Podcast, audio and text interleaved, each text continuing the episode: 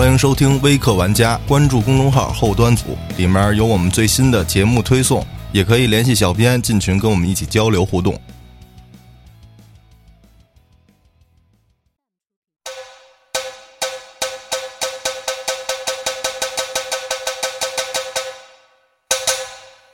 Hello，大家好，我是秋，我的说小俊，又是这个口音，没错，熟悉的口音。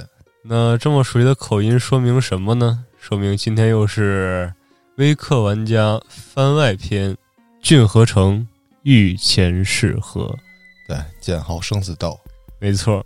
如果收听咱们上一期蛤蟆剑法的听众们，应该也就清楚了。这一期咱们的故事就是风打不杀，主角呢叫雪之介，没错。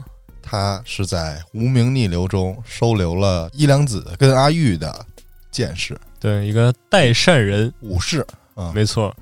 而且像伊良子的那个无名逆流，其实也是在月刚雪之界的一些怎么说呢？不能说是传授吧，属于在他的一些启发之下，偶然间悟得的一个终极奥义啊。所以说，这个雪之界，咱们现在。暂且不提他剑法如何，至少他在传授这一方面，他也算是一个宗师级的点播家了啊！上次无名逆流里，咱是不是讲过这个伊良子是怎么悟到这个招的？对，是当时这个雪之界收留他之后啊，呃，伊良子表明身份，说自己是一个武士，然后要跟这个雪之界试一试，就是看看自己的手段还在不在。啊，然后之后很明显是不在了，而雪之界也是并没有因为伊良子的这些无理行为而行使他这个武士阶级的这些什么生杀掠夺、草菅人命这些特权啊，而是不断的循序善诱，然后并且不断的指教这个伊良子，最后伊良子一念成魔，给雪之界也是震惊的够呛，就俩人成好哥们儿了，对。然后在日常生活中，好像是不是那个雪之剑不是爱雕一个那个佛像小手办吗？对，一个观音的木雕啊，通过这个悟出了无名逆流。没错，而这个无名逆流也就成为了全篇之中一个比较怎么说呢？呃，我给它排名应该在 T 等级的一个奥义技能，对，属于是一个紫色技能了吧？已经。只不过由于伊良子这个自身实力，咱们也得考量进去，导致他在全片里面的排名应该是在 T 一的一个中下游、中游吧，到下游倒没有那么低，中游中等偏上。但是凭借一个这个奥义，他本身应该是至少成为一个 T 零守门员的一个选手啊，也是比较令人惋惜吧，属于。但是他是因为自身。那个残缺了嘛，有残疾了，对，不得已这个实力大减。没错，就有人说啊，他不残疾的话，他不会想到这些。其实不是，凭借他这个学习能力，对他如果说就是演示那一遍虎眼流星的时候，没有一击把他斩瞎，那一击他依然能够学会，而且他的造诣会更提高一个档次。对。这个第一幕那个无名逆流嘛，两个残疾人，其实他俩为什么实力不是在 T 零？是因为还是他俩都残了？是因为这个残缺可能对于他们来说是打开了某一扇窗，但是您各位想一想，打开某一扇窗的前提是把门给锁死了，那翻窗户哪有走门爽啊？对，那么今天这个雪之界，它是一个什么级别的呢？就这么说吧，这。整个御前试合结束之后啊，雪之界是六个幸存者中的一个哦，他有如此之实力，那讲讲。OK，那咱们废话少说，虽然已经说的不少了，咱们正式进入风打不杀。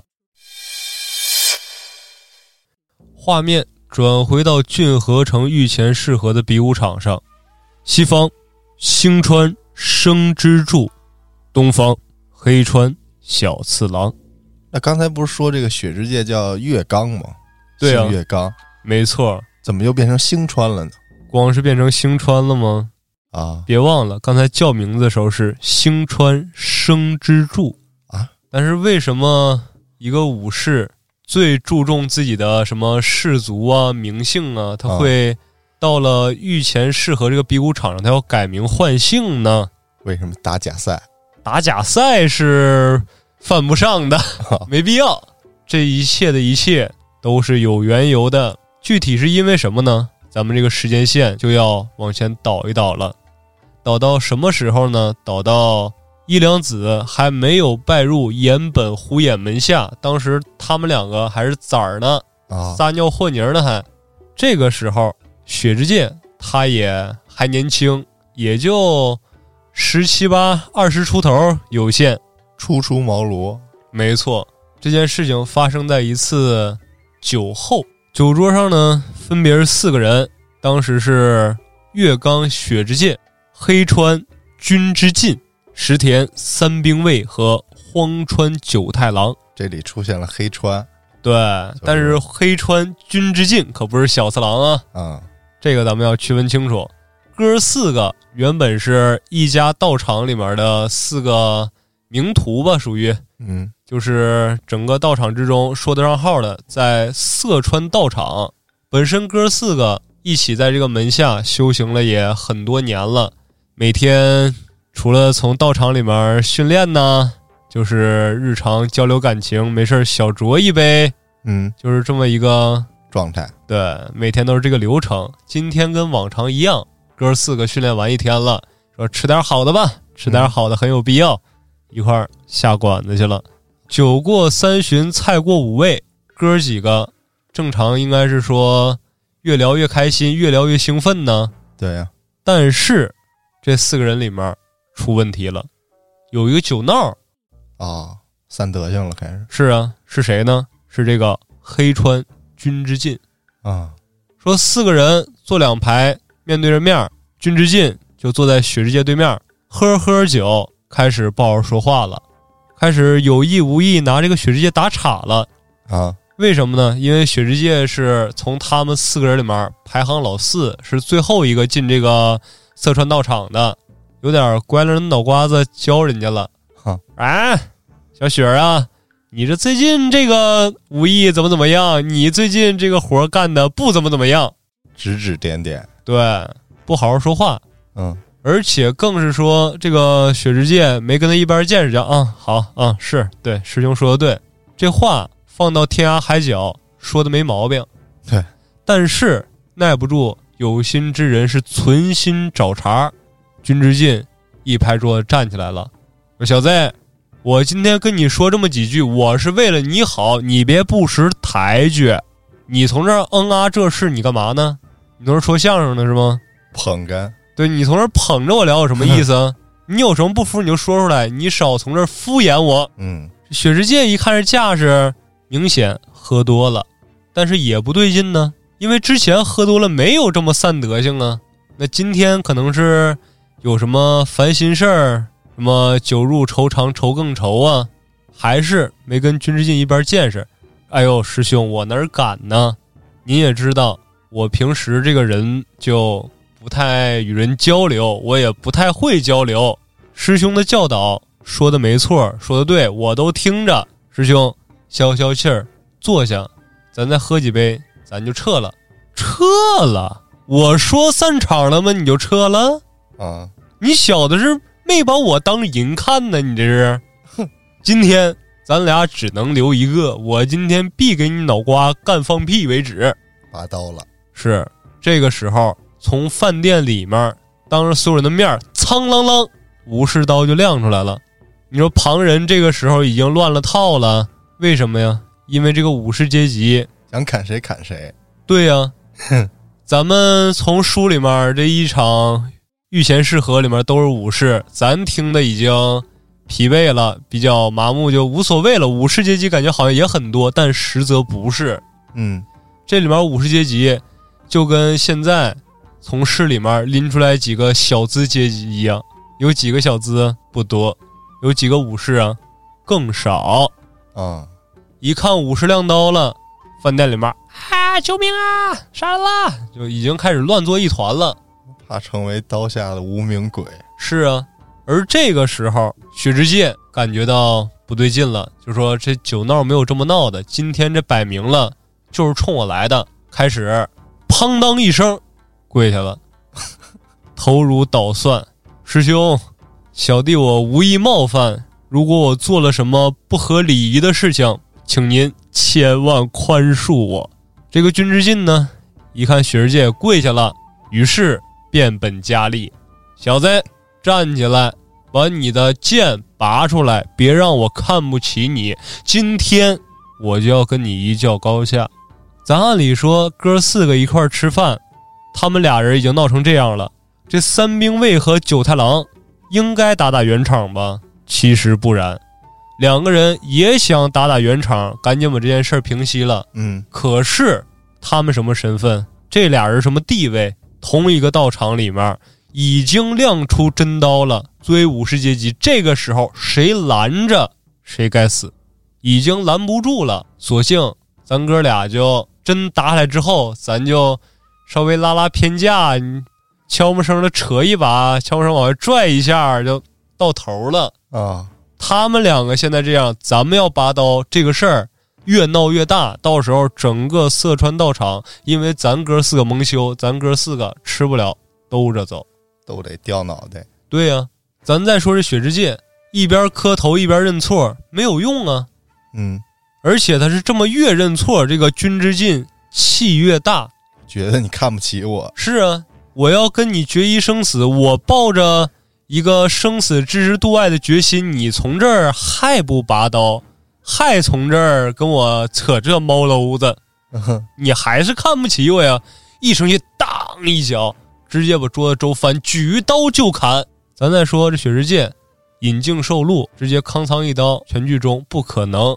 看见刀挥下来，他也知道躲闪，一路连鞋都没来得及穿，跌跌撞撞的就跑到外面去了。咱各位且说，这是大冬天，寒冬腊月，光着脚他跑不远。嗯，再一个，冬天黑天多早啊，这会儿伸手不见五指，跑着跑着。进了一小巷子里了，死胡同。学姐说：“哎呦，我这个难呢，得了，今天基本上我俩得有一场血光之灾了。甭管是我出血，是他出血，拔出刀来，摆好架势。但即便是这个时候，雪之介还是没有下定一个跟君之进真刀比武的决心，还犹豫呢，还缓呢。啊，师兄，拔刀，拔刀，我已经拔了。”但是别打了，别打了！你说咱哥俩平时往日无冤，近日无仇的，嗯，你为什么非要这样式儿的呢？你今天你把我砍死，明天喝完酒，你酒醒之后，你不也得挨官司吗？嗯，何必呢？但是这个时候，君之进已经是血贯瞳仁，已经听不进去那些了，只是拿着刀一步一步的逼向雪之介。雪之介这个时候打定主意了，说得了。我今天说什么都没用了。等一会儿他不管怎么砍我，我就防守呗。你喝多了酒闹，无非两种结果：第一种，你砍我一会儿，你自己累了，累了咕咚一下栽倒在那儿，我给你送回家，我不能让你从路边冻死。哼，这是一种结果吧？嗯。第二种结果，你哐哐一顿砍我，我叮当一顿格挡，你一会儿发发汗，你该醒酒了吧？你现在喝多了，你酒闹，你砍我，OK，没问题。你醒酒，你要再砍我，你这太不占理儿了。于是乎，雪之介咬定主意，那好吧，来吧。可是雪之介没成想，这个黑川君之进可是一点没把他当兄弟啊，直接出手第一刀就是一个必杀技，下死手，起手放大招了啊。雪之介说：“这不对劲呢。”太操心，不规矩。同门之间比斗，留力不留招。你招再狠毒，你不应该说是力量上也毫无保留这么砍过来呀？嗯，对吧？你这对我下死手，你属于什么？你属于玩玩洋沙子呀？得了，我也来吧。回手一刀，雪之界怎么想的？我挡住你，还则罢了，还是一开始的套路，我就防守。没想到。这一刀过后，一抹绯红溅在雪白的地面之上，扑通一声，君之进应声而倒，直接渡破长流。哇，整个一大开膛，而且这一刀快到什么程度？啊，快到墙边的这个樱花树，还有几朵樱花上面落着厚厚的积雪，一刀下去，连着树枝砍断，花雪一点没动，纹丝未动。对，哦，树枝吧嗒掉地上，落之前那花和雪什么样，落下之后还什么样，这不应该是光快，加上这个刀和劲儿也大，特别沉稳，特别平静。丝滑对，啊。正所谓是风息花无声，花月无声引人恨。咱甭管谁恨，反正这一刀下去，有一个人已经饮恨西北，够奔西方极乐。啊，这人是谁呢？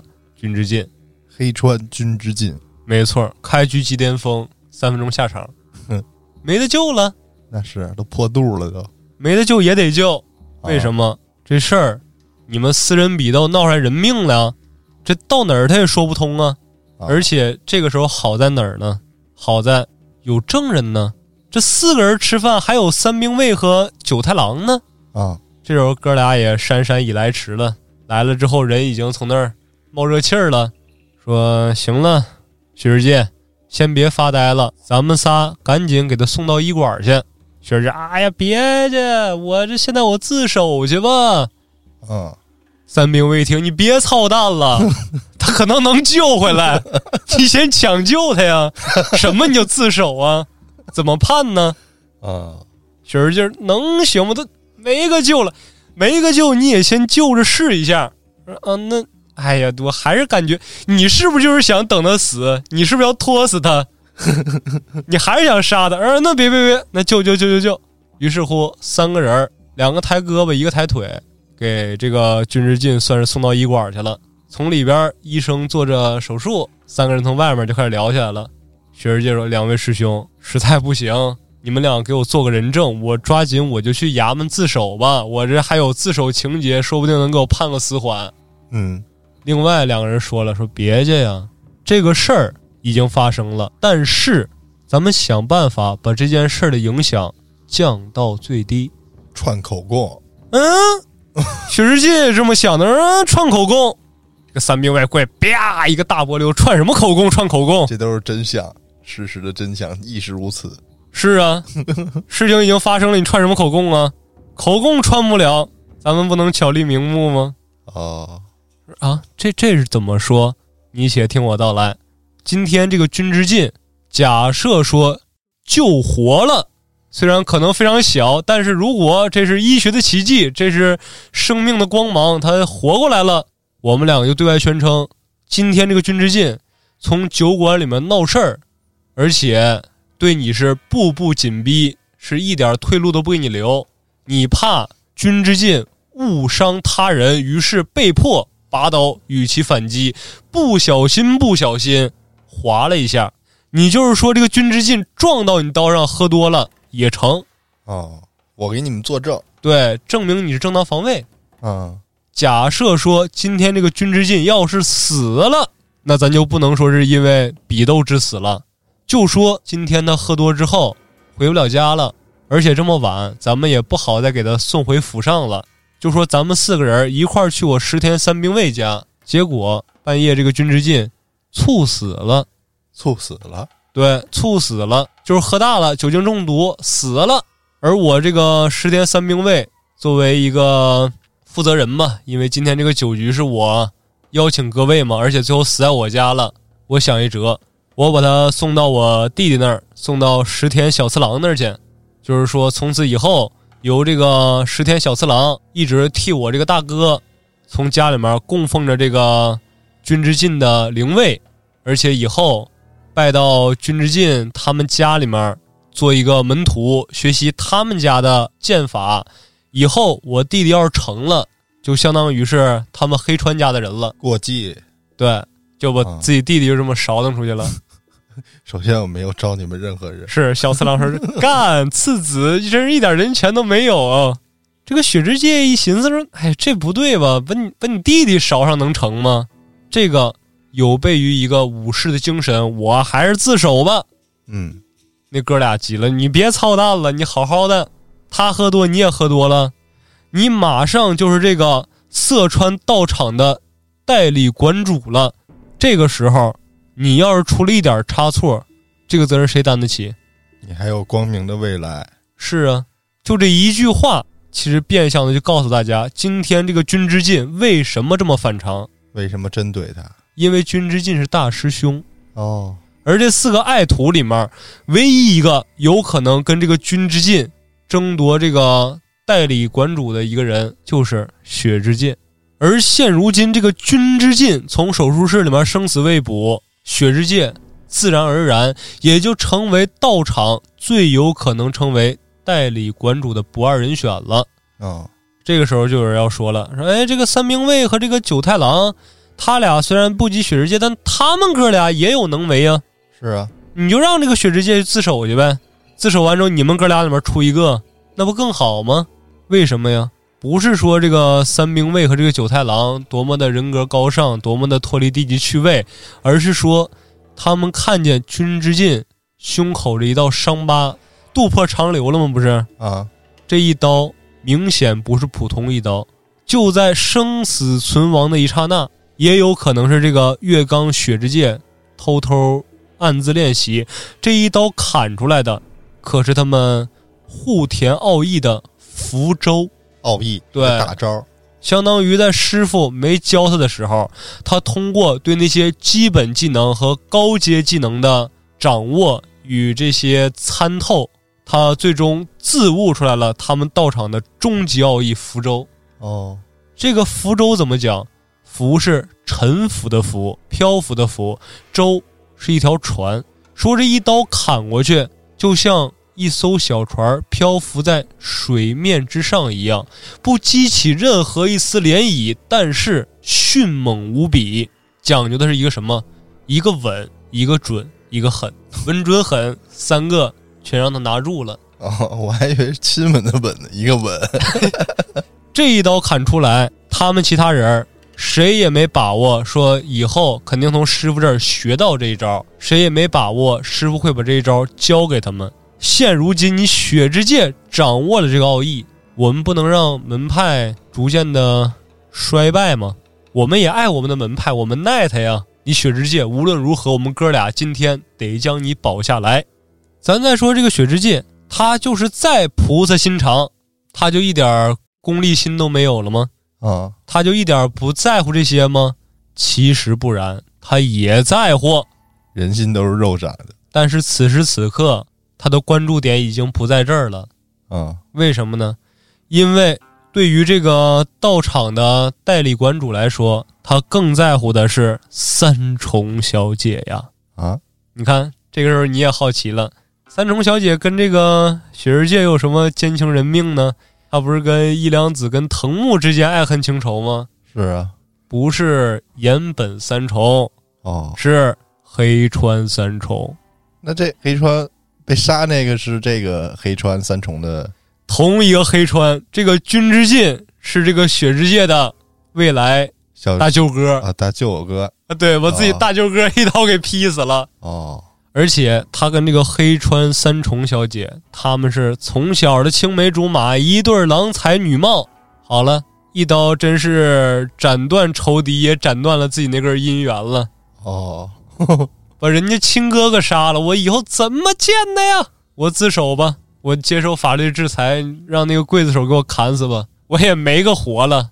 嗯，但是这个时候，三兵卫和九太郎这两个狗头军师又开始放话了，说：“嗨，砍死一个黑川军之进吗？咋咋随了？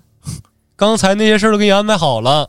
三重小姐这块儿，我们两个去游说。为什么我们两个敢夸下这个海口呢？”因为这个君之进，他虽然武艺不错，但是人品十里八村传遍了，臭得很。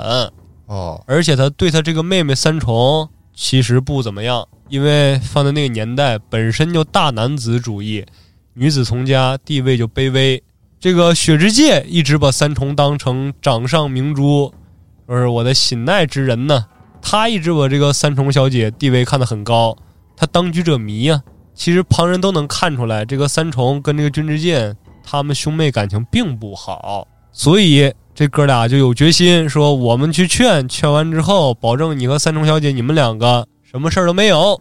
该过过，对该过过你俩的。”雪儿姐一听说啊，行，还是你们哥俩，还是二师兄和三师兄说的对呀。嗯，反正大师兄现在已经跪了。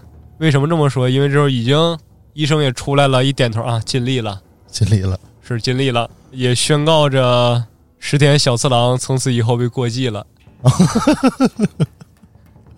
这三兵卫一点不心疼。那这件事情已经这么圆满的结束了吗？对吧？对。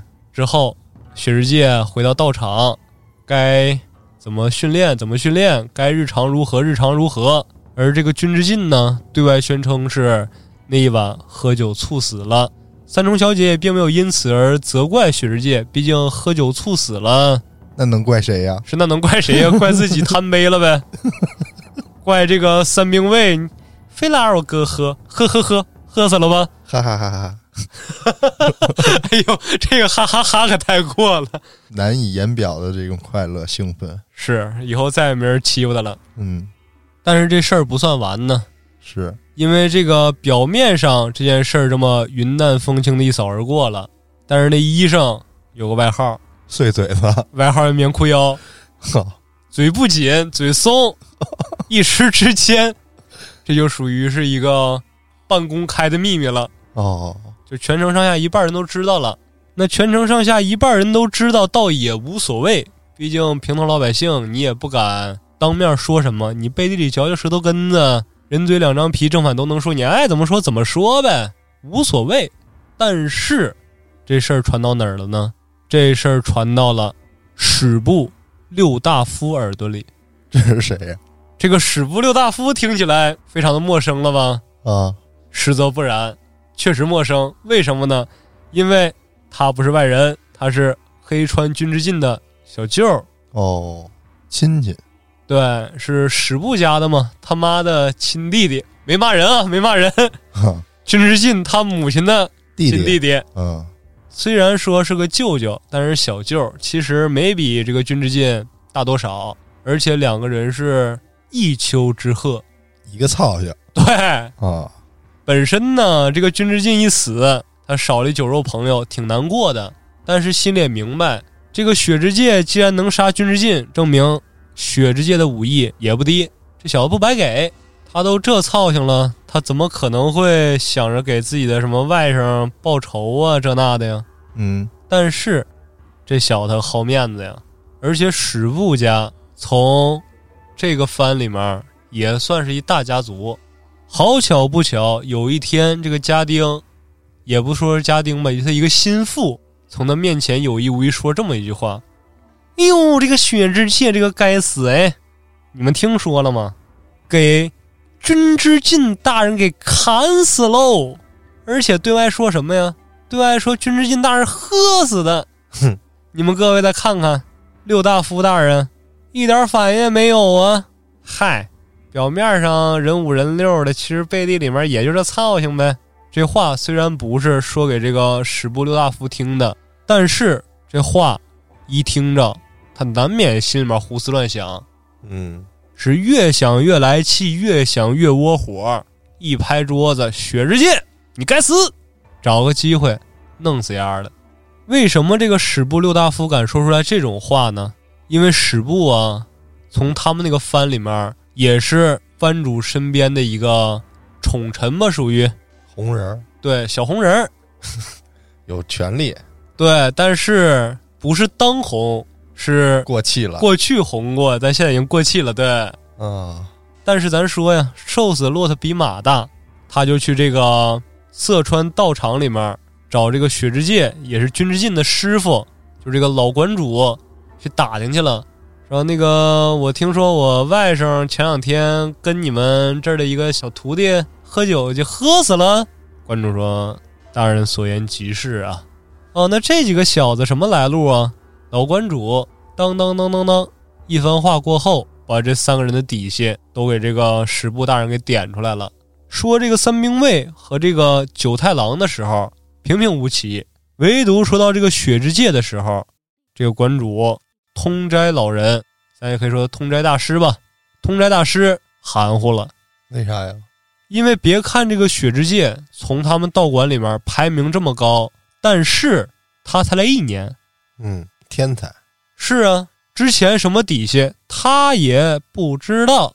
但是有一点，平时从道馆里面的时候，别看这个雪之介为人和善，不善言谈，但是他的刀里面总带着一股难以掩盖的杀气。说白了是什么呢？就是这个人。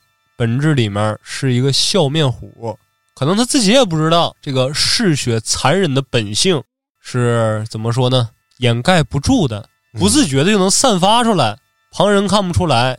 这个通斋大师他眼里面瞅得清楚，说我这个徒弟啊，还是要多加的引导，要不然他要走上歪路，有那么一天，那势必是天下大乱，大 boss 级别的。哎，对。他就真有这个潜质哦。你要说再更多的消息，这个通斋大师也不知道了。通斋大师不知道，史部大人不知道，您各位都不知道。但是你知道，我知道。其实雪之界听起来有点像伊良子似的，没人知道从哪来的。是，但是我跟您各位交个底儿，这个雪之界虽然跟伊良子一样神秘，但是他本性是一个善良之人。有信仰，信佛的。他之前倒也不信佛，而且他之前也不姓月刚。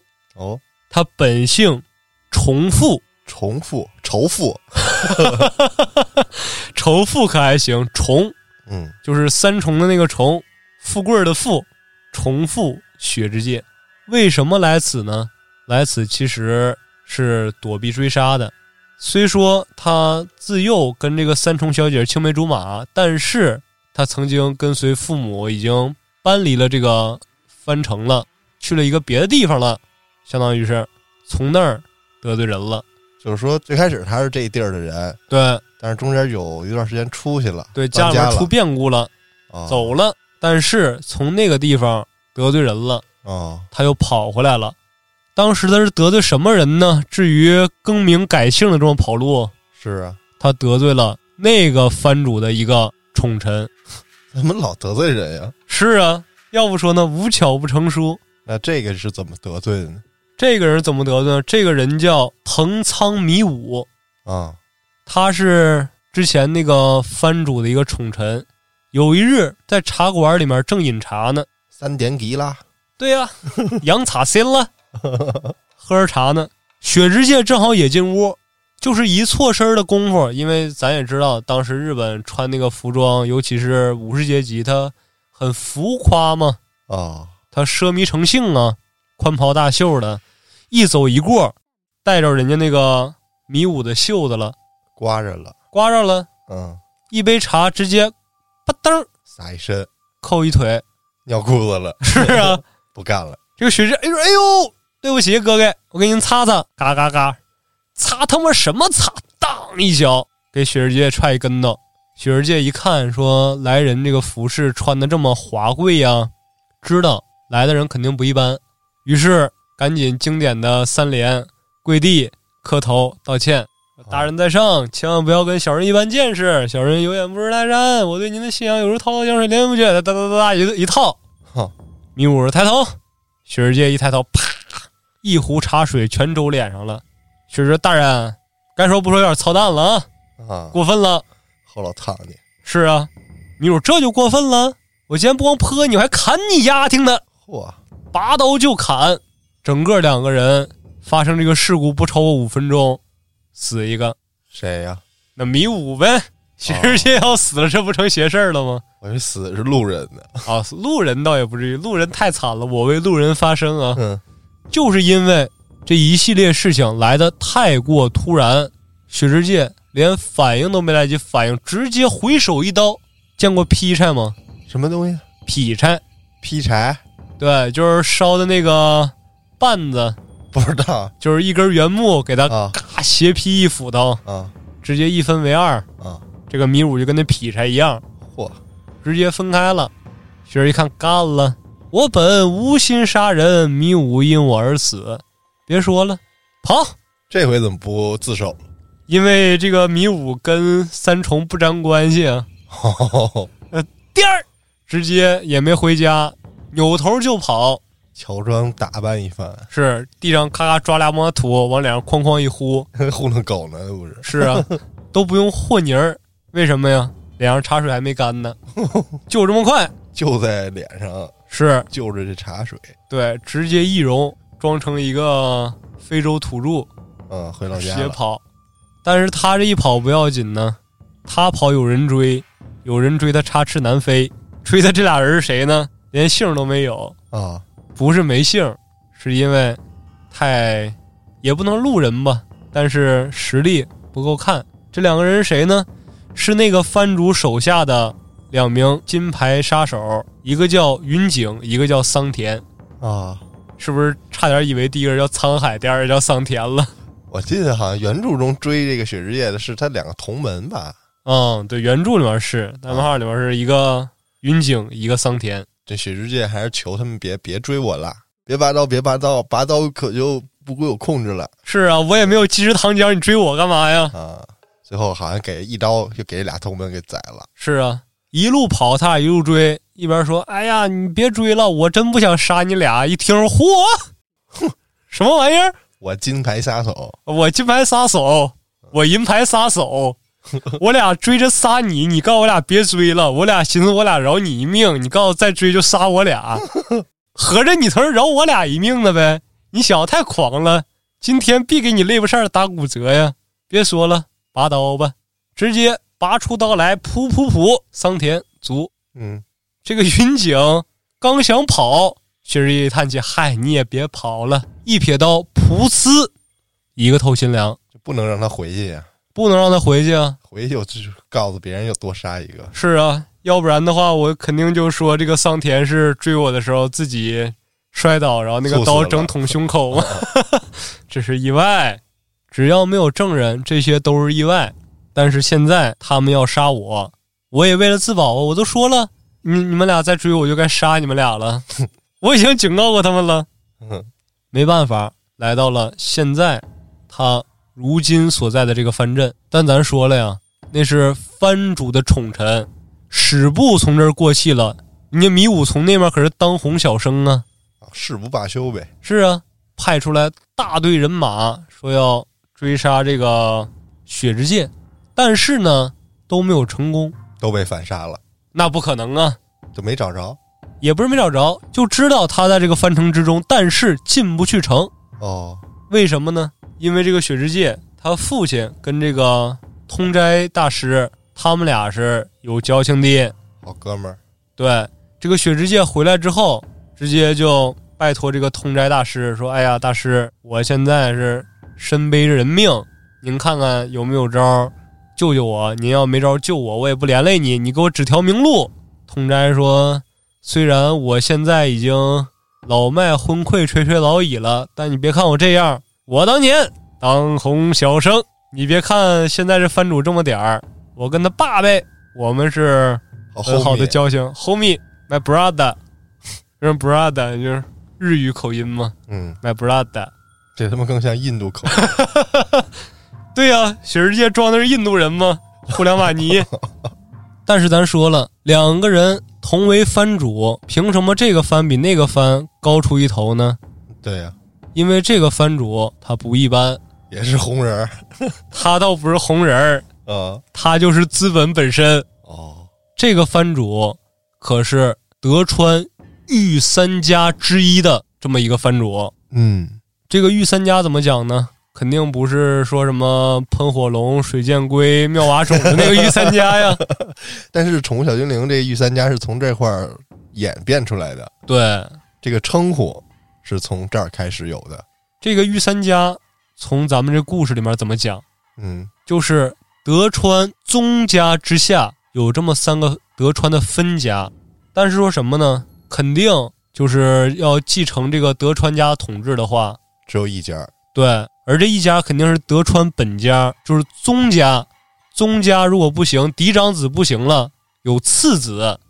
咱就是说，如果这个南川家就丧尽天良，人性泯灭，就死绝户了。这一家，从三个御三家三个分家里面选出一家来继承德川家的这些大权。那等于说，这御三家不是他们这个德川的亲生这个血脉，对，但是虽然不是亲生血脉，也是实在亲戚，比别的亲戚近那要近太多了。啊就好比《火影忍者》里面这个雏田跟宁次，啊，一个是宗家，一个是分家，嗯只不过他这个分家分出来三支儿。哦，就说这么一个御三家的藩主给雪之介撑腰，你别的藩主靠边去，你们不是那个不挨着，就这么一来，雪之介才堪堪保命。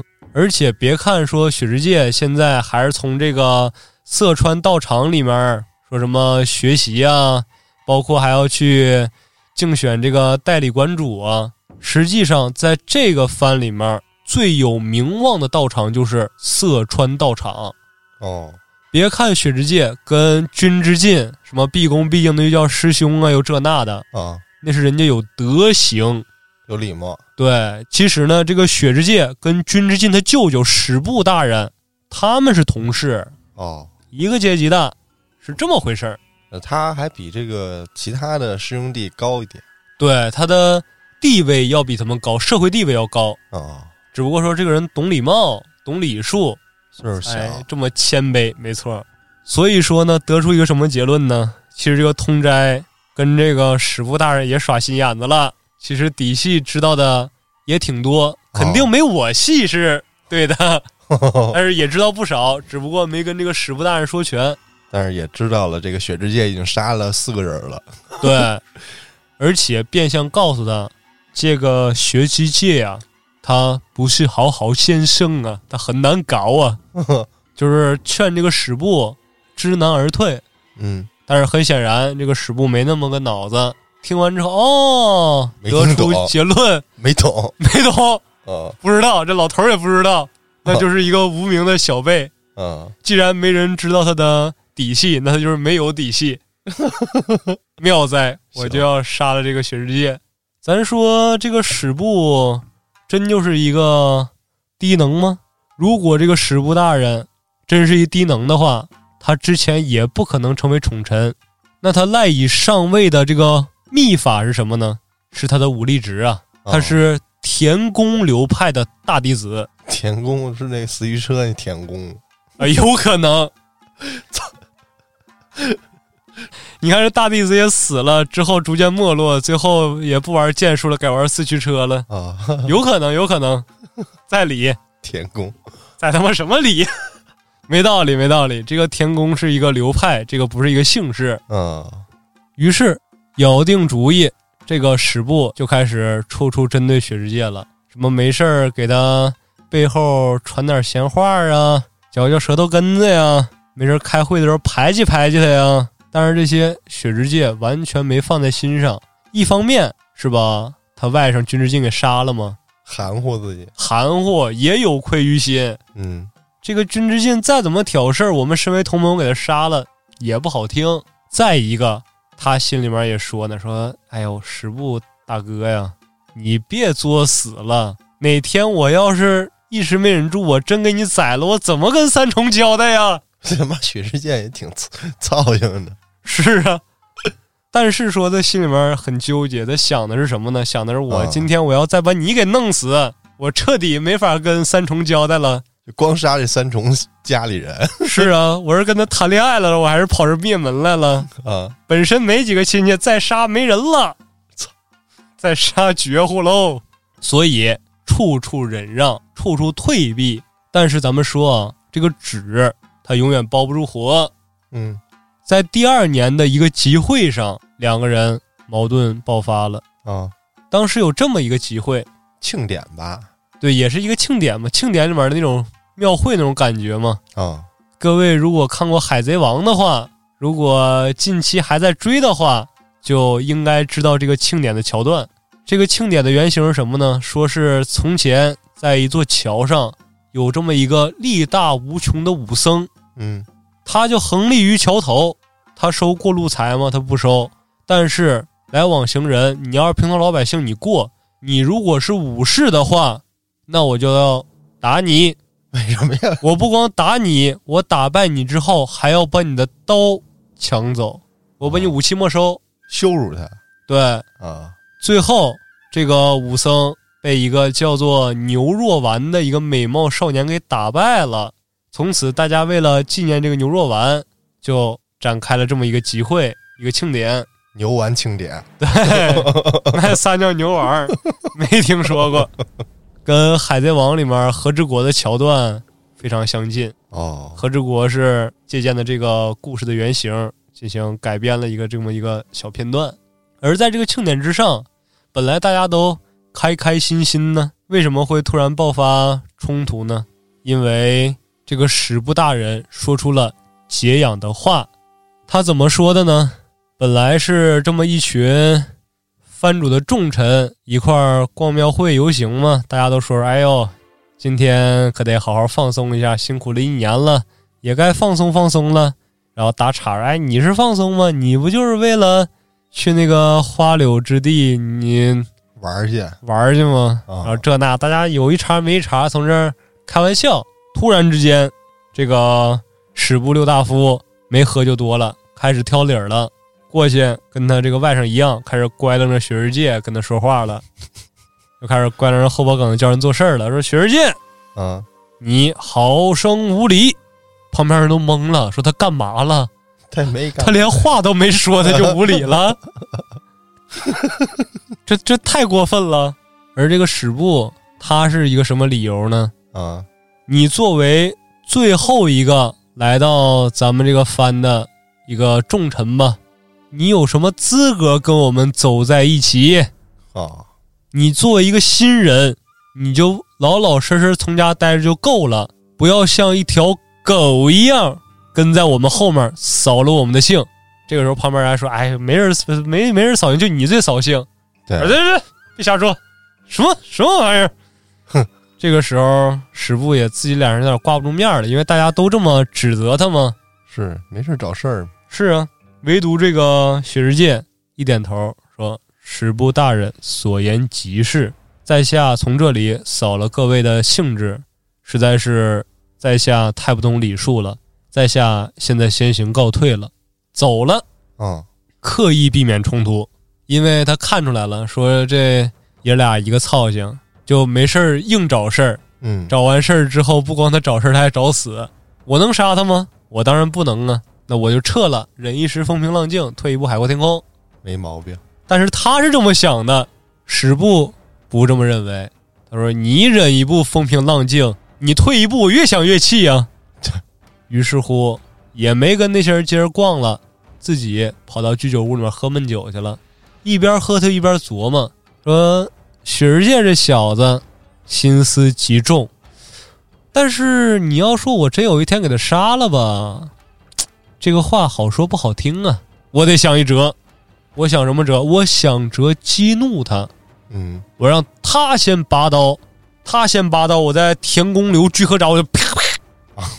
占理，对，别人还没看见我是怎么拔的刀，我刀已经回鞘了。雪儿剑死，嗯，谋门台呀，就这么办。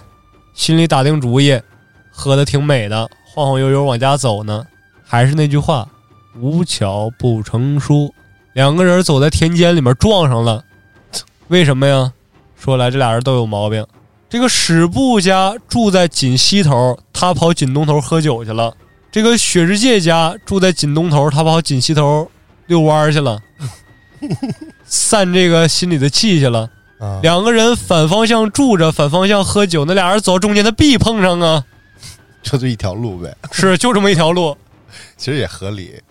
以前这路不多，是啊，大多都是什么没修的路啊，或者小路，都是那种田垄上面对，阡陌交通嘛，都是那种田间小道。就这城里就那么几条大路，没错，但是两个人说白了，什么身份、什么地位，一身行头挺贵，而且当时那个面料不经水洗，啊，洗那么几次 缩水了，没法要了，洗卸了。哦，本身 x L 的洗完之后叉叉叉叉叉 L 了，不像话。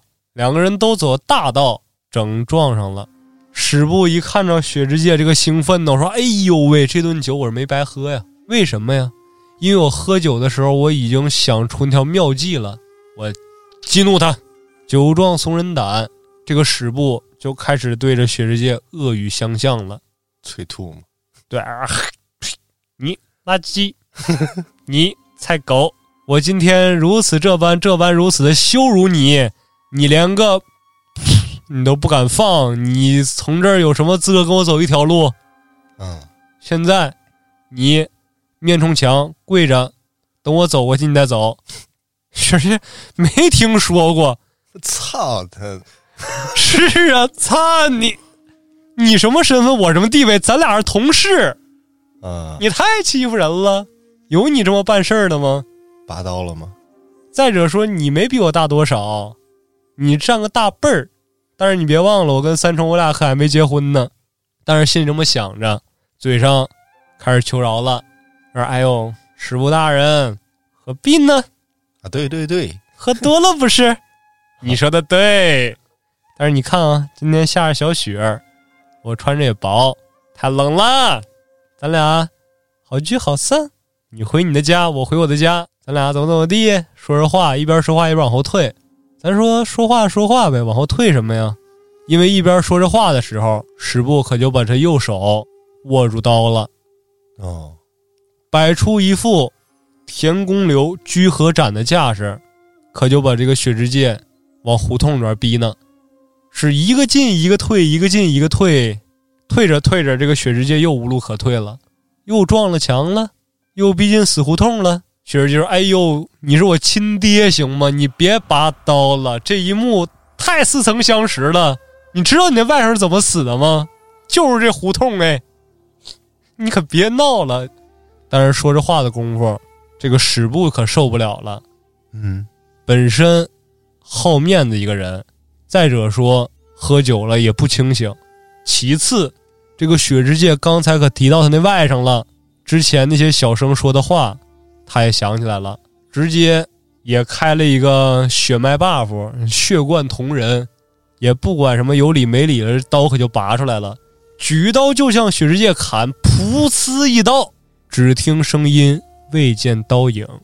十步六大夫卒又被砍了。一刀的事儿，因为什么呢？因为这个福州就是一个被动反击的这么一个奥义。好，要是说伊良子那个无名逆流是主动释放的一个紫色奥义，那这个户田福州就是被动反击的橙色奥义。你一经掌握，你一到这个使用条件触发，被动就这么一刀，不用第二下，叫做奥义不二打，就这一下，再也不用打第二下了。这回还得跑啊，这回就别跑了，自首去啊，自首显然是也不这么合适啊。那怎么办呀？一下犯了难了，为什么呀？因为虽说是这个史部六大夫挑事在先，但是这回可没有目击证人了。是，他们俩这场比斗再没有旁人看见了，这话有理的说不清。再者说，跑能往哪儿跑啊？这是谁的地盘啊？这可是御三家的地盘啊！还有谁比他个儿还大呀？得了，今天我是必死无疑了。我在死之前，我还有一个愿望未了，我再见一眼三重吧。我是真耐他呀！直接冒着风雪就奔着黑川府去了。去了之后，怎么怎么回事？怎么怎么回事？按下不表。就见这个雪之介把来龙去脉跟这个三重小姐说完之后，这个三重小姐哇一声就哭了。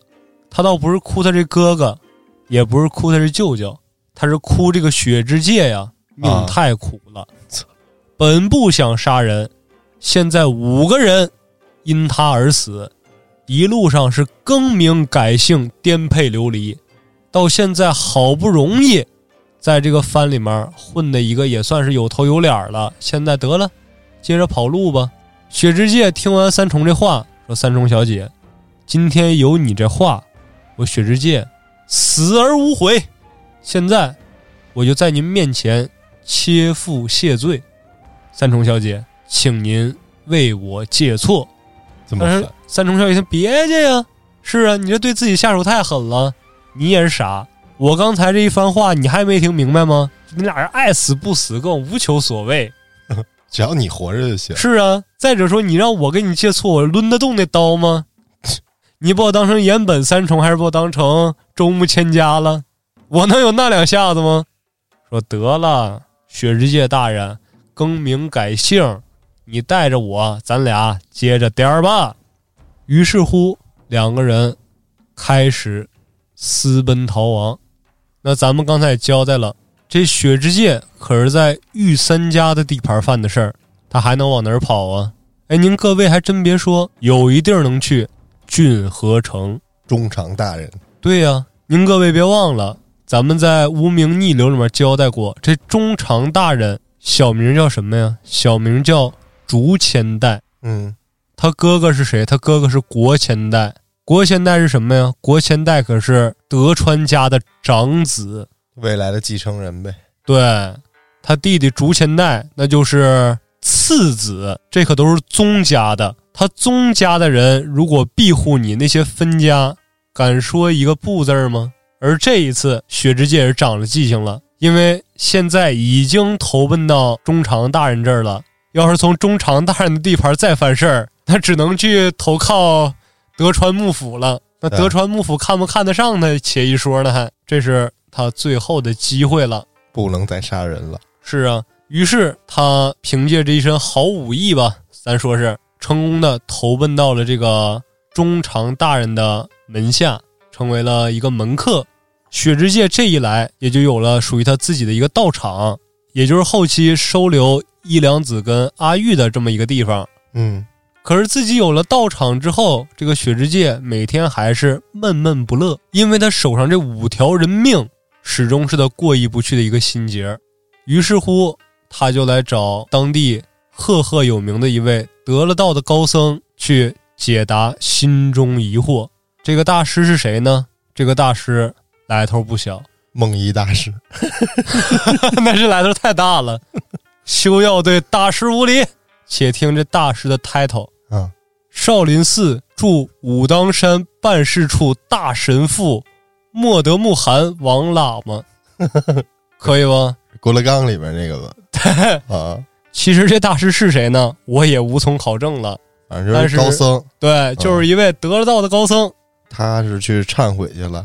对啊，忏悔是一方面，其次他想让大师给他指一条明路啊。嗯，说大师，我无心杀人，但是手上沾染了诸多罪孽。大师，你说我是不是中了蛊了？我是不是太牛逼了？有人对我释放诅咒了呀！啊，我只要一拔刀，必会杀人。嗯，我该怎么办呢？大师，大师说：“那你别拔刀了呗。是，”而不行啊，大师，我现在是身不由己，我到了中长大人门下，我作为一个武士，武士能奉献出去什么呀？只能奉献出这一身的武艺。我不拔刀，就相当于要我命。嗯，己不由心，自然身不由己。拔刀未必只能杀人，生杀也皆是一念之差。这一句话给雪世界就已经听懵了。啊，说普通话。是啊，说大师，您这个金口玉言太深奥了，您给我说点简单的呗。拔刀不一定只能杀人，如果你的剑术是你赖以生存的一个法门，那你为什么不不断的精进，不断的去领悟这项法门呢？雪之界，你记住，刀不会杀人，只有人才会杀人。说完这话之后，大师扬长而去。临走之前，只送给雪之界一个木质的菩萨雕像。啊，雪之界看着这个菩萨的木胎吧，就开始沉思，是饭也不吃，觉也不睡，盯着这个木观音，整整看了三天三夜，悟透了。悟出什么来了？大师所言极是，刀不会杀人，杀人的是谁？杀人的是我血之界，嗯，因为我拔刀的那一刻，我只想着怎么让我自己活下去。那什么样才能保证我自己活下去呢？对手死了，我自然就活下去。这就是所有的孽债的源头。从现在开始，我要转变思路。我拔刀的那一刻是想着怎么让对方在我的刀下活下来。那有什么办法能完成吗？目前我是没想到。但是就像大师说的，只要我不断精进自己的技法，终有一天我会想到月刚雪之界背负的杀孽已经太多了。从今天开始，我更名改姓。青川生之助，我要让每一个对手在我的刀下还能残存生的希望。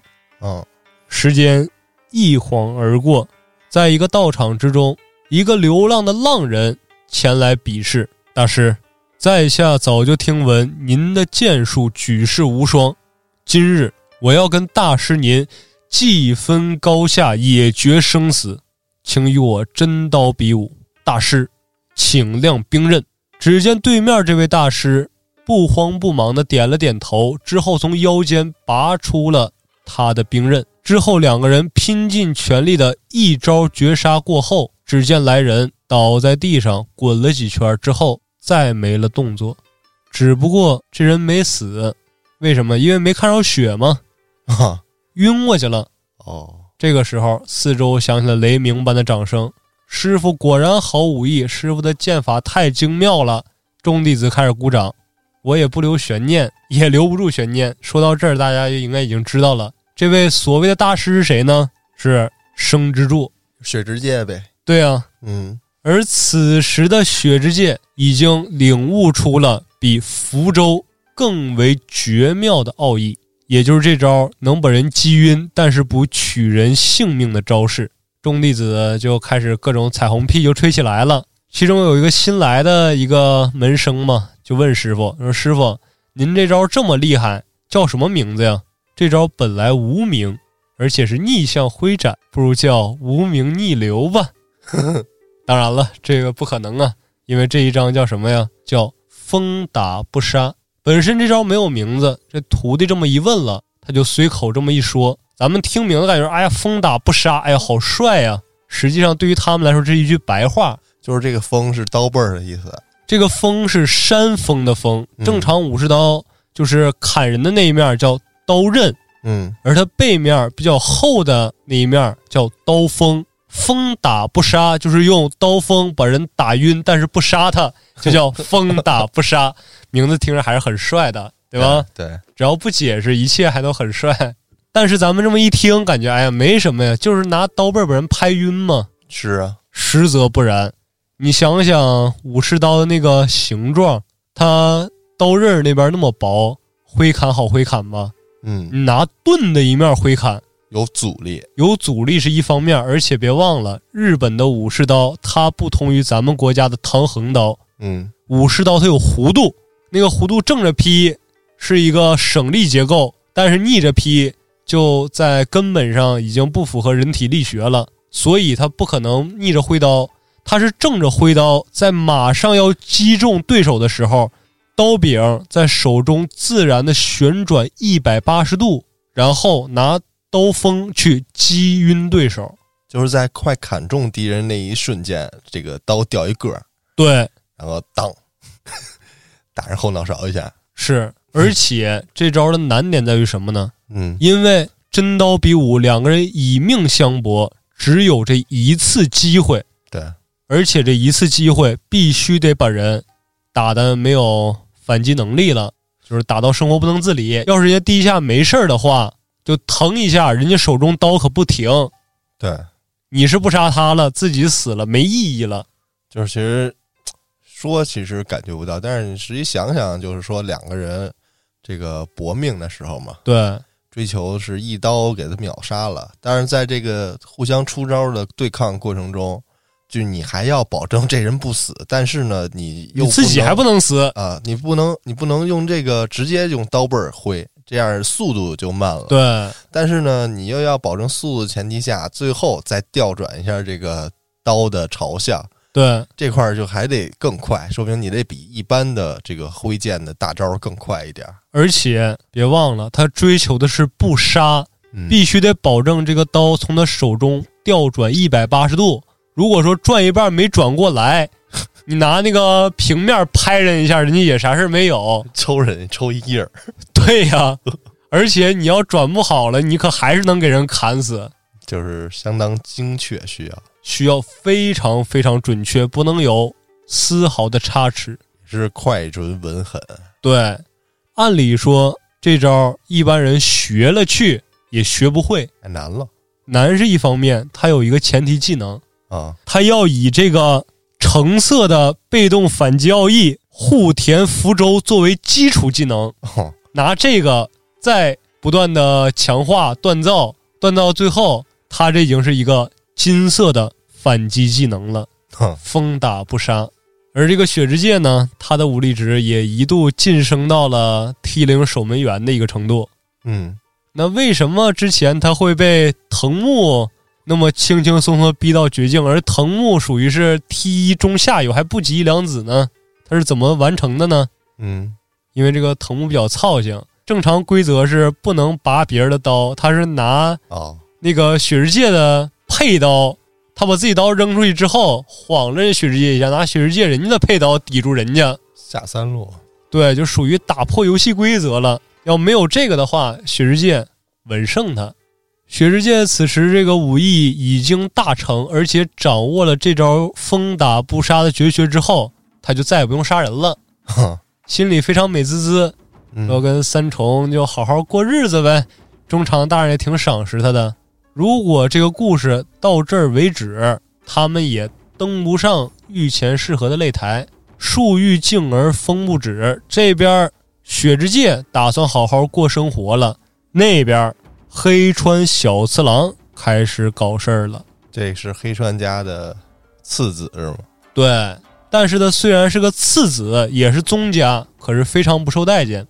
嗯，长得是其貌不扬，比那个丸之助能强点儿，能强不少。嗯，但是在正常人中长得也比较的邋遢。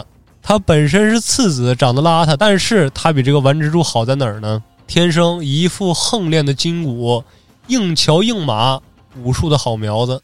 从小身手极佳，比他哥哥君之进有过之而无不及。嗯，本身呢，咱们有一段前尘往事没说。这个前尘往事是什么呢？这个雪之介，他是这个小次郎的恩人。哦，救过他的命是吗？对，这个事要捋到什么时候呢？要捋到这个君之进刚死，史部还没来找事儿的这么个时候，嗯，家里的长子一死，家业自然要传给次子了嘛。对呀、这个小次郎听到这个消息之后，满心欢喜呀、日夜兼程的赶回家。他心里想的是什么？说我这个哥哥死了，我虽然很难过，但是也不要太难过，对，哈哈哈哈，因为我继承了家业，而且同时我有了家业，我有了地位，我就可以迎娶三重姐姐了。哦，他喜欢自己的亲姐姐黑川三重，咱现在一听说挺变态，但是人家那年代讲究什么？这叫亲上加亲。可是第一封信刚寄回来的时候，他还满心欢喜呢，说：“哎呦，我回来之后，什么走上事业巅峰，迎娶白富美，完成人生的终极理想。”第二封信过来了，你可以回来继承家业，但是你姐姐不嫁给你。嗯，说好家伙，why？为什么？（括弧你姐姐自己说的。啊，）说行，那我知道为什么了，没看上我呗，嗯，知道我这心思，但是我可能长得是丑，看不上我，但是没关系啊，我至少获得了这个硕大的家业嘛，而且近水楼台先得月，我俩每天一块儿生活，说不定哪天我姐姐脑子一抽就喜欢上我了呢，嗯，也不保准儿。于是去了这个当时这个御三家的属地，继承他哥哥这个武士阶级。但是继承了武士阶级之后，他姐姐跟他的这个感情线儿始终没有进展，有的只有那一丝微薄的亲情，他肯定不爽啊。二十郎当岁一个小伙子，情场失意，那他能怎么办呢？借酒消愁他得玩起来，啊，每天哪个叫什么怡红院，哪个叫什么迎春楼啊，挨个逛，逛的美着呢。报复性 对，报复性 happy，啊，报复性奖励，奖励奖励自己。但是有一次，就是刚奖励完自己，正飘飘欲仙的时候，突然冲来一个人，撞了他一下。咱说正常可能走在大街上撞一下无所谓，这小次郎这儿正美着呢，正开心着呢。咱再说那个人进来的时候也是急的不行了，着急奖励自己一下，操！一撞给人家小次郎撞一跟头，小次郎起来志高意满，拔刀就砍，直接给人砍一重伤。啊，但是咱说，他虽是武士阶级，但是能有钱来这风月场所的没一个怂主，而且人家玩的规矩有一条不成文的规定，甭管你武士阶级，你是谁家的武士，多高的等级，来了这个风月场所之后，你可以带刀以示你的身份地位，但你不能拔刀。你若是拔刀，生意没法做了。所有在场的人见你杀之而后快，就是说杀了不心疼，砍死你活该。他这一刀砍下去，别人可就拔刀砍他了，开始对着他是一路穷追猛打呀。好巧不巧，碰上了雪之介了。这个小次郎对雪之介印象不深，这个雪之介可认识小次郎啊？嗯为什么呀？他把他哥哥杀了，哥俩长得还挺像的。我得了，我虽然杀了你哥哥，但我今天我救你一把，也算是表达一下我对君之进的歉意吧。于是拔刀打退来人，救了这个小次郎一命，要不然当场小次郎就得饮恨西北。可是雪之界这么一搅局，那我刚才也说了，在这个风月场所的个个都不是怂主。这个事儿一传十，十传百，很快就传到御三家的耳朵里了。说彻查此事，就开始对这个小次郎开始不断的进行什么政审呢？大吉恢复术。对，就开始这些了。那后来呢？而这个雪之介作为当天晚上救这个小次郎的这个人，自然也得对他进行盘问。但是这雪之介够仗义，他是怎么说的呢？说我当晚路过这个风月场所的时候，就看一群人追着一个武士在砍。我认为这很有悖于武士阶级、武士道精神，于是我拔刀相助，帮助那个孤身一人的武士。不管他是有错在先，还是怎么怎么样，你以多欺少就已经有悖于武士精神了。而且我清晰的记得那个人长得跟这个小次郎一点也不像。如果是小次郎的话，我相信这孩子不会干出那样的事儿。那当然了，这些人都知道他是扒瞎呢嘛，嗯，全都知道他是胡扯呢，都知道就是小次郎。但是看在这个雪世界平时人品也好啊，办事儿也讲究啊，各个方面一想说行，这次不为这小次郎卖你雪之介一个面子，仗义，抬一手对，抬手把这事儿过去了。过去了，这就是一个悬案了。说当天晚上到底是谁砍的人，谁也不知道，找不着，抓不着。嗯，从此之后，这个小次郎就对雪之介产生了一种莫名的情感，敬畏，对，太敬畏了，你就有如我的再造父母没你。没你我就回炉重造了，嗯，你太伟大了。但是随着他这个小舅史部这么一死，他也知道说哦，原来我哥哥就是你雪之介杀的，但是没有关系啊，你要不杀他，我怎么能有今天的 成就呢？哈哈哈。但是你杀了我哥哥这个事儿，我不追究，毕竟你救过我。嗯，你杀了我舅舅这个事儿，我也不追究，毕竟我那么敬畏你。但是你带走我姐姐，可就是你的不是了，嗯，我很生气呀、新仇旧恨，咱们一起。一起算上一算吧。而且随着家里面两个男子的一死，一个是长子，一个是他母亲那边的长子一死，啊，独子就这么一个孩子也死了，就给他们复仇的这个重担，就相当于无形之中压到了这个小次郎的身上。再加上雪之介把他这个姐姐拐走，俩人私奔去了，啊这个小次郎就更得追这个雪之介复仇。啊，但是咱之前也说了，如果这个仇轻轻易易就能给复仇成功的话，都不用这个小次郎出手，御三家就已经出手了。嗯他不是得到了中长大人的庇护了吗？对，那为什么突然这个压力又来到了这个小次郎的身上呢？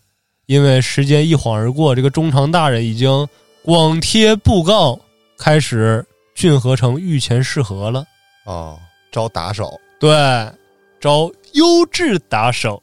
他倒不是全国范围内随便招，他是在本城里面选优质打手，同时他其实也在御三家的属地里面挑选。所以说，这个黑川小次郎才有了这么一次前去复仇的机会。嗯，但是如果说这个黑川小次郎是什么臭鸟蛋、乱葱头、臭鱼烂虾，他也不可能让他去，还不够丢人的呢。有点本事，有点本事，有的还不是一点儿的本事大了去了。他是什么人？他就是伊予斋门下无患一刀流的首席大弟子。哦，咱说这个无患一刀流这个门派有多么厉害呢？当年可以说是跟这个岩本虎眼不相上下。这个要怎么说呢？这个要从小次郎的师傅伊予斋开始说起。之前咱们不是说了吗？虎眼大师之所以仕途失意，是因为有人踩着他当跳板，成为了德川家的剑术指导。嗯，而当时虎眼大师跟这个人打成平手，殊不知伊予斋也与这个人比试过，当时打成的也是平手。可是有一点不同啊。当时虎眼是卖那人一个面子，说咱俩平手。今天是那个人卖了伊予斋一个面子，说咱俩平手。伊予斋不及他，这个人谁呢？柳川宗生，嗯，也是历史上很有名的一个剑术大师啊。事后，伊予斋就去问这个柳川，说：“柳川大人，今天明明是我败下阵来，可能旁人都看不出来，但是你我之间应该心知肚明啊，为什么要说平手呢？”这个柳川也是很有大师风范，这么来了一句：“既然旁人说是平手，那咱们两个就平手，也不是一件坏事儿。况且我能看出来，你这个一刀流的技法非常精妙，就是这个剑术没有任何问题。你今天之所以败给我，是你出了问题。”玉山说：“啊，我出了问题？你身上有一条斩不断的红线。”你。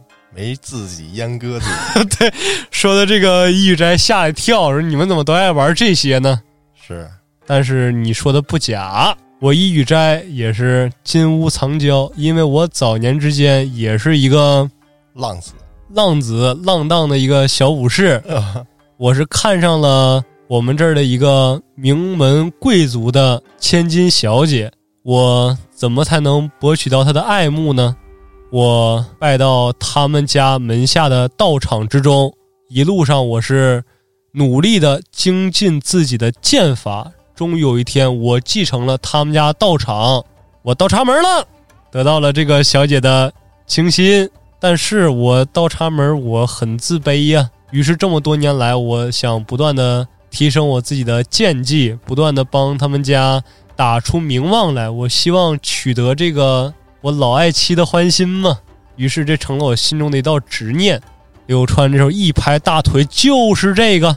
我今天之所以能胜你，并不是说我这个剑术流派本身比你精妙，也不是说你这个人就完全的不值一提，而是说我现在上岁数了，就各方面也没什么需求了。我是一个无欲无求之人，啊，没有任何事情。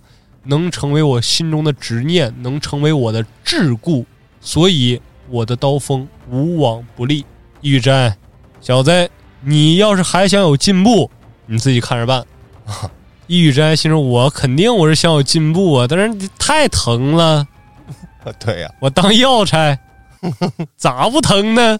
一边想，一边往家走。回到家之后，把道场门一关，开始每天坐在道场里面。点燃香烛，就开始冥想。想了一个月之后，一拍大腿，我是实在想不出来了，我是倍儿没辙。于是灰心丧气的就回到了自己的卧房。只不过开门的那一瞬间，他突然发现他妻子的头上怎么多了这么多白发呢？于是就痴痴的盯着自己的妻子。他妻子转过头来问他：“你怎么了？”伊予斋什么也没有说。只是看着自己的妻子看得出神，他是什么时候一头青丝变成两鬓斑白的呀？他怎么眼角都有皱纹了呀？他是什么时候芳华散尽的呀？这个时候，他看了看妻子面前摆着的铜镜，原来自己也老了，已经不是二十多岁那个风流倜傥的少年了，如今也已经四十多岁了。抑郁斋恍然大悟，原来种种过往的一切皆是虚幻，而只不过是自己在这虚幻之中不断的贪欢享乐，而全然不顾事实。他只是想如何取得自己妻子的芳心。他一直还认为自己的妻子是那个印象中的窈窕淑女，而自己也是那个风流少年。却不曾想，自己因为心中的一个执念，二十年最好的光景一晃即逝，青春也就在自己的这个执念之中已经不复存在了。而就是这一个念头一晃而过，他才彻底的悟了，原来种种一切皆是虚妄。那现在想必在下的刀也能无往不利了。于是起身去找那个柳川大人。希望能与柳川大人再比试一次呀！可是这个时候，柳川大人却拒绝他比试，只是对这个易雨斋说：“呃，小斋啊，你的剑术现在不用与我比斗，咱俩也可以是真正意义上的平手了。因为此刻你的眼中清澈无比，你那根斩不断的线已经被斩断了，而蒙在你眼前的雾，此刻也已经消散。自此之后。”易雨斋在自己的门派前面加上“无患”二字，意为斩断一切虚妄。而他也把这个故事讲给了即将出发复仇的这个小次郎，因为易雨斋的用意是什么呢？让小次郎想好，是不是真的要为了所谓的宗族亲情，为了自己所谓的这个虚无缥缈的爱情。去向自己敬重的、救过自己一命的恩人拔刀相向。如果真的想好了的话，那也不要犹豫。种种一切只不过是虚妄，只有你内心坚定，你的刀才能无往不利。伊雨斋这番话一说完啊，就感觉自己已经把门派的所有奥秘已经脱盘而出了。啊，小次郎这个时候也若有所思，点头。师傅，你说是啥呀？我没没听懂啊！就出发了，给师傅气够呛，说：“这哎，你略图死，你去吧，不管你了。”小次郎就这样告别了师傅。其实他真不懂吗？他是装的，因为此刻的心中还很纠结呀。因为师傅虽然跟他说明白了，要心有所想，刀才能无往不利，但是他现在夹在两者中间，他是根本无法。扯断这段枷锁，如果他不向雪之界挥刀，那他宗族和这个城主给他的压力，他是承担不起的；但如果向这个雪之界挥刀，那他就是一个背信弃义、忘恩负义之辈，很为难呀。而且他对他姐姐这份耐呀，啊，耐他在心口难开，耐得太深沉了，挥之不去。是啊，于是他还是毅然决然的出发了。只不过出发之后，他没有第一时间去找雪之介，也没有说找一个地方落脚。他第一件事儿去找他姐姐，找的这个黑川三重小姐，去找他姐姐唠唠家常啊，再交流交流感情啊。姐弟俩之间许久不见，聊得也挺好。而这个三重小姐也早已得知弟弟要跟自己的爱人进行这么一场真刀比武。所以怎么说呢？为了不让这个小次郎有太多的压力，就跟他聊了几句之后，就借口有事儿先出去了。小次郎就在自己姐姐闺房里面待着嘛，想多待一会儿，闻闻她的气息，闻闻她的香水味，顺便擦个枪啊，擦枪，这就属于是不能播的项目了。但是擦不擦枪咱且一说，他手闲拎呢。啊，他喜欢东翻西翻的，他翻了半天，他就不小心翻着点东西。他翻着什么了呢？他翻着他姐姐三重写给雪之介的一封信了。信里面呢，全都是表达着三重对雪之介的爱意。而在信的结尾，三重郑重其事的恳请雪之介放过小次郎，别杀他。对，因为现在君之进已经死了，然后史部六大夫也死了，他们宗家可就剩这一个次子小次郎了，他们家也没有分家。如果说这个黑川小次郎再死，就只能让黑川家的养子来继承黑川家的事业，而他黑川家宗家的女儿就必须得回到家里面去坐镇一些事情了。哦，咱再说这个黑川家的养子是谁呀？您各位都知道，也叫黑川小次郎。这个小次郎就是故事一开头哥四个里面石田三兵卫的弟弟，哦，就只能让他去继承家业了。这石田家莫名其妙的就赢了。就多了一个产，把黑川家的产业敛过来了。嗯，但是这么一来，三重小姐就只能被迫回到御三家的地盘了。得有一主姓儿的人呀。对啊，得有一个帮着宗家说话的人呢，要不然不全成石田家的产了吗？家没了，所以说这小次郎不能死，要么绝户了。对啊，咱们各位都能看出来了，字里行间中三重都是向着这个小次郎，但是小次郎心里可不这么想，他想的是什么？是我姐姐从始至终她可没瞧得起我哟，她凭什么就稳稳的相信雪之介肯定能干掉我？啊，我小次郎的无患一刀流可也不是怂主。于是乎，他对三重小姐，也就是他亲姐姐的爱和对雪之介的尊敬、敬畏，全都转化成了无尽的愤恨。此时的黑川小次郎才真正的达到了他师傅所说的“眼前再无虚幻”，他现在一心只想杀雪之介，那想必他的无患一刀也是无往不利的，而且他做了一件更决绝的事情，他此生只认定非三重不娶。既然三重我的亲姐姐又你这么看不上我，那我感觉感情方面也就没什么意思了。于是乎，他走上了牛骨的老路，以明决心。嘣儿嘣儿对揪了。啊，我操！此时刻，他完胜他的师傅一羽斋。是他师傅确实这块差点意思。他师傅决心不够，啊虽然也是无患了，但是此时此刻的黑川小次郎是真点儿无患一刀。嗯，于是乎，就有了咱们开场那一幕：星川生之助对阵黑川小次郎。决战了呀。没错，双方上场之后是目前为止最有规矩的一方。两方上场，按照仪式，什么先鞠躬啊，再怎么怎么样啊，总算有一对儿能完整的把这个礼仪流程走下来了哼。前两对儿太奇葩了，一对儿是因为残疾原因走不下来，一对儿是不是人儿，对，终于有一对儿正常人了。对之后，两个人摆开架势。小次郎的无患一刀属于居合流，所以手握刀柄，蓄势待发；而雪之介，也就是此时刻的生之柱，他的风打不杀属于是黄金被动反击技嘛。啊，于是直接拔出他的兵刃，摆出一个青眼架势。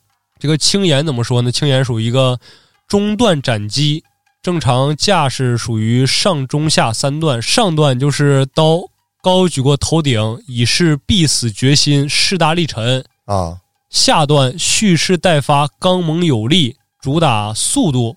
啊而中段的青眼属于把刀架起一个中段，属于是一个防守技。这是现实是的依据是吗？对，上中下三个段嘛。哦，这就跟玩那个格斗游戏似的，上段、中段、下段。对，其实这个在《鬼灭之刃》里面也有借鉴，不是什么火之呼吸一之行，什么水之呼吸一之行，啊，其实几之几之行就是分上中下段。哦，但是如果没看到那封信之前，他摆出这个中段的青眼，一点毛病都没有。但是看完这封信之后，小次郎此时心里面就已经乱了，非常的愤怒。哦，生之助啊，不，也许我该叫你雪之介大人。你还真是看完我姐姐的信之后不忍心杀我呀？一上来就摆出了一套防守的架势。好，你们既然都这么轻视我，那我就让你们见识一下无幻流的奥义。于是拔刀之后就开始一顿猛攻，叮当五四电光火石之间，已经连斩三刀。只不过这三刀，雪之介压根儿都没拿刀去硬扛，而是靠着自己灵活的身法全都避开了。为什么呀？各位，雪之介摆出这个青眼的架势，真的是说为了格挡吗？不是，而是说他这招风打不杀，他是被动反击，他必须是格挡的起手式，然后打出那致命的一击。他之所以一直靠身法躲避，就是怕自己控制不住，使出这个风打不杀。因为他不但想保全小次郎的性命，更是把他当成自己的亲弟弟。他还想保证小次郎的颜面，不要一上来就把他立刻淘汰下场。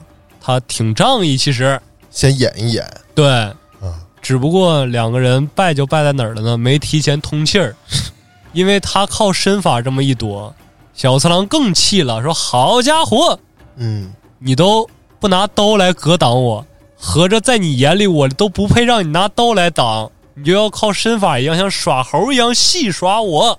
雪之介，你该死啊！看我无幻一刀，霎时间收刀入鞘之后，凌厉的一击，迅雷不及掩耳，划出一道银色的半月斩，月牙天冲。对，月牙天冲。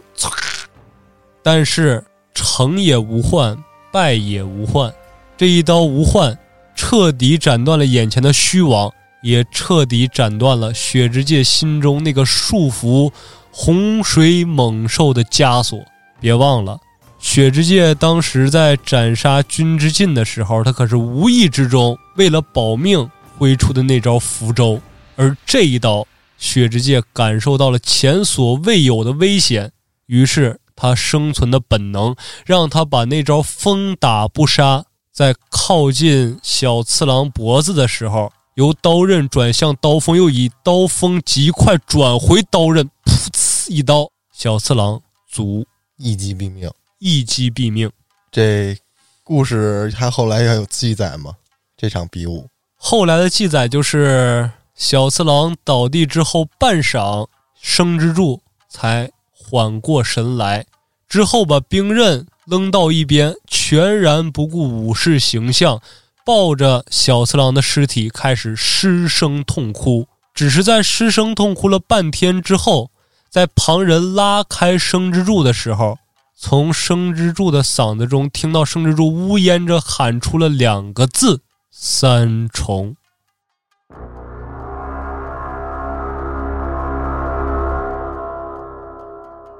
故事到这儿是结束了。是的，因为小次郎死在什么呢？死就死在自己太强，强的离谱，又没有强到稳杀雪之界的这么一个实力。他让雪之界感受到了前所未有的恐惧。嗯，于是说他那招本能的符咒也就重现于世了。因为其实我个人分析啊，他之所以能用封打不杀来扬名，其实是他比他那些对手都要强。因为他能保证自己在活下来的前提下把对手打晕，对。而这一次他没法保证了，因为他切切实实的感觉到了死亡威胁。但是在这个死亡威胁之中，他突破了自己的本能，先是一招福州起手，在即将砍中目标的时候变招改为封打不杀。但是可能是感受到了前所未有的死亡威胁，认为风打不杀一击可能不足以击晕对手的时候。他又快速的以风打不杀式转回福州，相当于在一瞬之间，他完成了两次变招，突破了自己的极限。操！但同时也彻底断送了他跟黑川三重小姐的姻缘。这漫画里还行，这个原著里你知道更戏剧性啊？你知道最后这一回合怎么打的吗？怎么打的呀？就说出来有点特别让人大跌眼镜的感觉嗯！就是这个。雪之介，他一上场，拔出刀来，他就拿这个刀背儿对着这个小次郎，哦，就相当于他起手式就已经是风打不杀型了。对他已经就是因为那那封信嘛，哦，怕自己误杀了这个用风打不杀，万一这个倒手没倒好，用风打不杀误杀了这个小次郎，所以提前就把这个刀背面向小次郎。哦，他相当于是一招逆轻掩饰。对，但是最最逗的是什么呢？就是这个小次郎在使出这个无患居合的时候，嗯也是这个被动技能他上来了，这雪之界嗯迅速的下意识的使出了这个风打不杀，嗯，可想而知，你知道结果就是啥了吗？就是本身是以风打不杀而起手，你再一变招，可不就变成这个福州了吗？对，最戏剧性就是说，本身他是以刀背嗯，面对着小次郎，结果挥刀的过程中，手里也下意识的又调转了一下这个刀的方向，给小、哦小次郎砍死了。就相当于说是他太怕这个小次郎死，太紧张了。一开始就是风打不杀式，哎结果呢风打不杀练的太多了，于是对他下意识以为自己还是那个福州骑手，所以又调转了一次，对就相当于是骑手的刀锋又调转回了刀刃，直接一刀砍死了。对，这相较于哦漫画来说，就相当戏剧性，但是呃也比较合理。嗯，对吧？你说这个一刀挥下去，转转两次刀刃和刀锋，有点太不合理了。就你这手上整花枪似的那个，对，就相当于连转了三百六十度。对。但是漫画这样设计也不错。对，然后就是雪之界这人吧，我感觉特逗啊！看完这故事，丫就有点像那个职场霸凌，对，对，对，对，特别他就是被疯狂霸凌的那个对象。对他老被霸凌，但是你知道，霸凌者最讨厌的就是最气的什么呀？就是被霸凌的那个人叫铁骨铮铮 从容面对这个事儿，哦，就不卑不亢。啊对，不卑不亢。然后，所以让这个霸凌者没有感觉到爽的感觉，对然后反而让他觉着雪之界这样是在挑衅他、就是嘲讽我，对我霸凌你，你还不陪我玩儿？对，所以就我觉得挺逗的。然嗯后每次雪之界杀人的时候，在书里写都是他是完完全全下意识的，就完完全全的一个被动技能。对，都是没有反应，对面已经倒了。对，之后他就仿佛那一瞬间他没有记忆似的，不是他控制的身体。嗯，每次那当对手倒下来的时候，他才回过神儿来，发现又完了，又给人砍了。哦。这就是原著跟漫画一点点小区别。但是其实，在我看过这个漫画之后，我感觉这个雪之介其实是一个挺悲惨的一个人物的，啊因为他是什么呢？是万般皆是命，半点不由人呢。啊，他从一开始他完完全全没想杀人，你说不小心撞人一下，人家就要杀他，然后下意识的把那个米五杀了。对，其实就是说，你看，就是因为还是他这个性格的问题。嗯我我觉得啊，就是当别人准备要砍你的时候，嗯，他越怂、越礼貌、越恭敬，越让人觉得不爽，其实是对吧？因为他一直是从容不迫的道歉这那，他要对对当时就已经各种的什么哭爹喊娘的，真他要是真是发自内心的害怕的话，人家就已经经爽到就 OK 了 我我觉得，但是这是我个人的理解。啊。但是你的意思就是一直在演的他很害怕，然后演技还稍微有点拙劣，让人看的非常不爽。也不是拙劣吧，就是他有这本事，嗯，对吧？但是，因为本身那个霸凌他的人不及他，对，但是你看啊，其实他这个还是挺悲催的。嗯，他不杀米五，米五就杀他；他不杀那两个杀手，两个杀手就杀他。君之进、史部、小次郎，死在他手下这些人，哪一个不是他不杀他们，他们就杀他的？对，尤其是最后，你想想，其实他心理压力挺大的。他最爱的一个女子在请求他饶弟弟一命的时候，但是他这个三重可没想过这是真刀比武，他弟弟也不是怂主，他都没想过说什么雪之界大人是不是有安危啊这那的，但可能嗯。他也想过，毕竟不杀他弟弟是为了他能待在这个郡河城嘛，而且其次说是他也见识过这个雪之界的金色被动反击技能，也是对这个雪之界非常有把握、有信心的。嗯，但是雪之界这一步一步丧失家人、丧失地位以及丧失爱情，其实每一步都不是他所想，也不是他所期望看到的。但是最后就导致什么呢？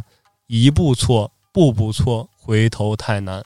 然后还有就是他这个实力啊，没嗯到 T 零是吧？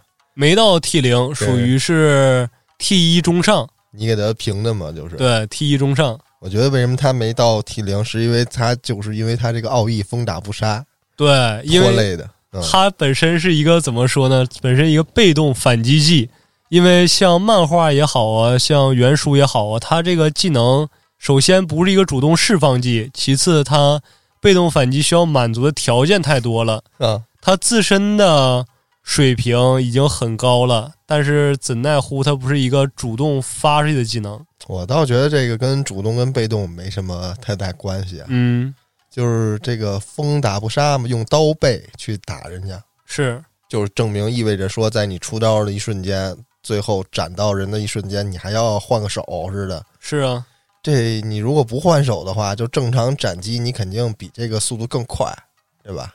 那肯定的呀。所以你可能稍微你在这个这种级别的对决中，你快那么零点五秒，那就顶老多事儿了。对你没准你实力就到 T 零了是啊，啊！就是这种，你这翻一下手，其实是影响了他这个 击杀人的速度，没错。也影响他的实力。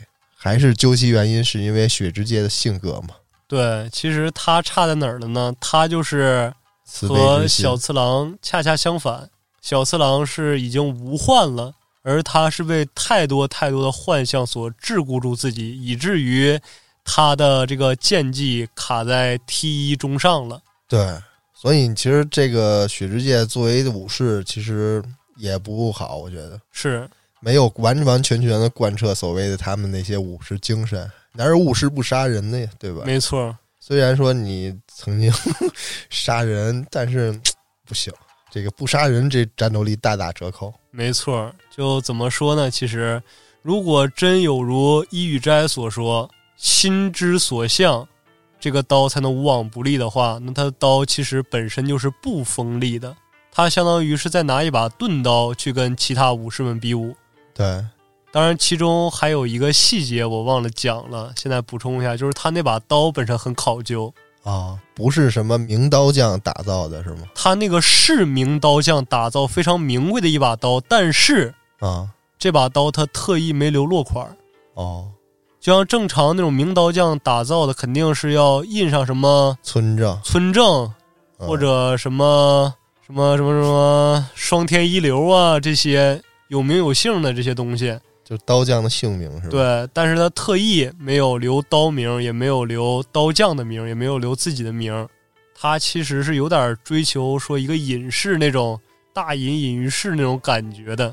他想做一个与世无争的人，但是咱们说这个所谓的虚幻桎梏住他是好事是坏事呢？可能对于他作为一个武士来说是一件坏事，因为限制了他的实力。但是对于做人来说，其实不见得是一件坏事，因为在那个无幻一刀斩断他眼前幻象的时候，释放出来的其实是雪之界内心的那只洪水猛兽。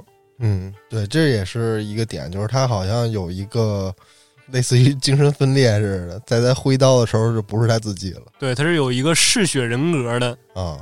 所以他不杀，其实也是对应着，如果说这个杀流太多，这个另外这个人格就主导他了，是吧？对，他也不想让自己变成那样。所以说他需要用各种的幻象来锁住自己的心魔嘛，也算是嗯，这倒合理一点。对。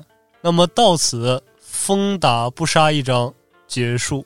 嗯，这是第三个故事了吧？对那么接下来还有九个。对，那么下一章咱们讲哪个呢？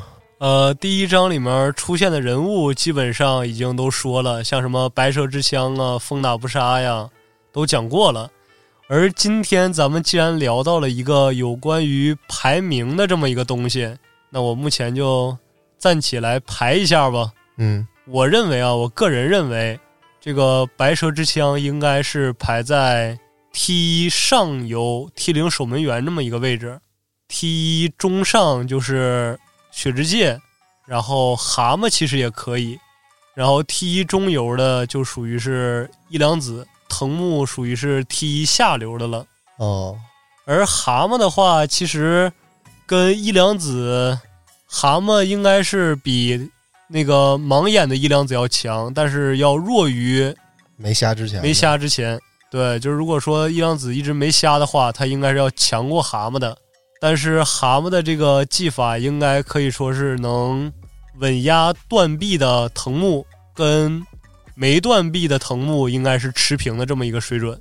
嗯，那既然聊到排名的话，下一期咱们讲一个大个儿的，牛逼的排在 T 零之中的六星神人。啊，但是当然了，根据这个郡河城御前适合的这个一贯套路，你武功越狠越独特，那这个人物就越有故事。哦，那具体是有什么故事呢？咱们且听我下回分解。那好，今天咱们这期风打不杀到此结束，感谢您的收听，咱们下期见。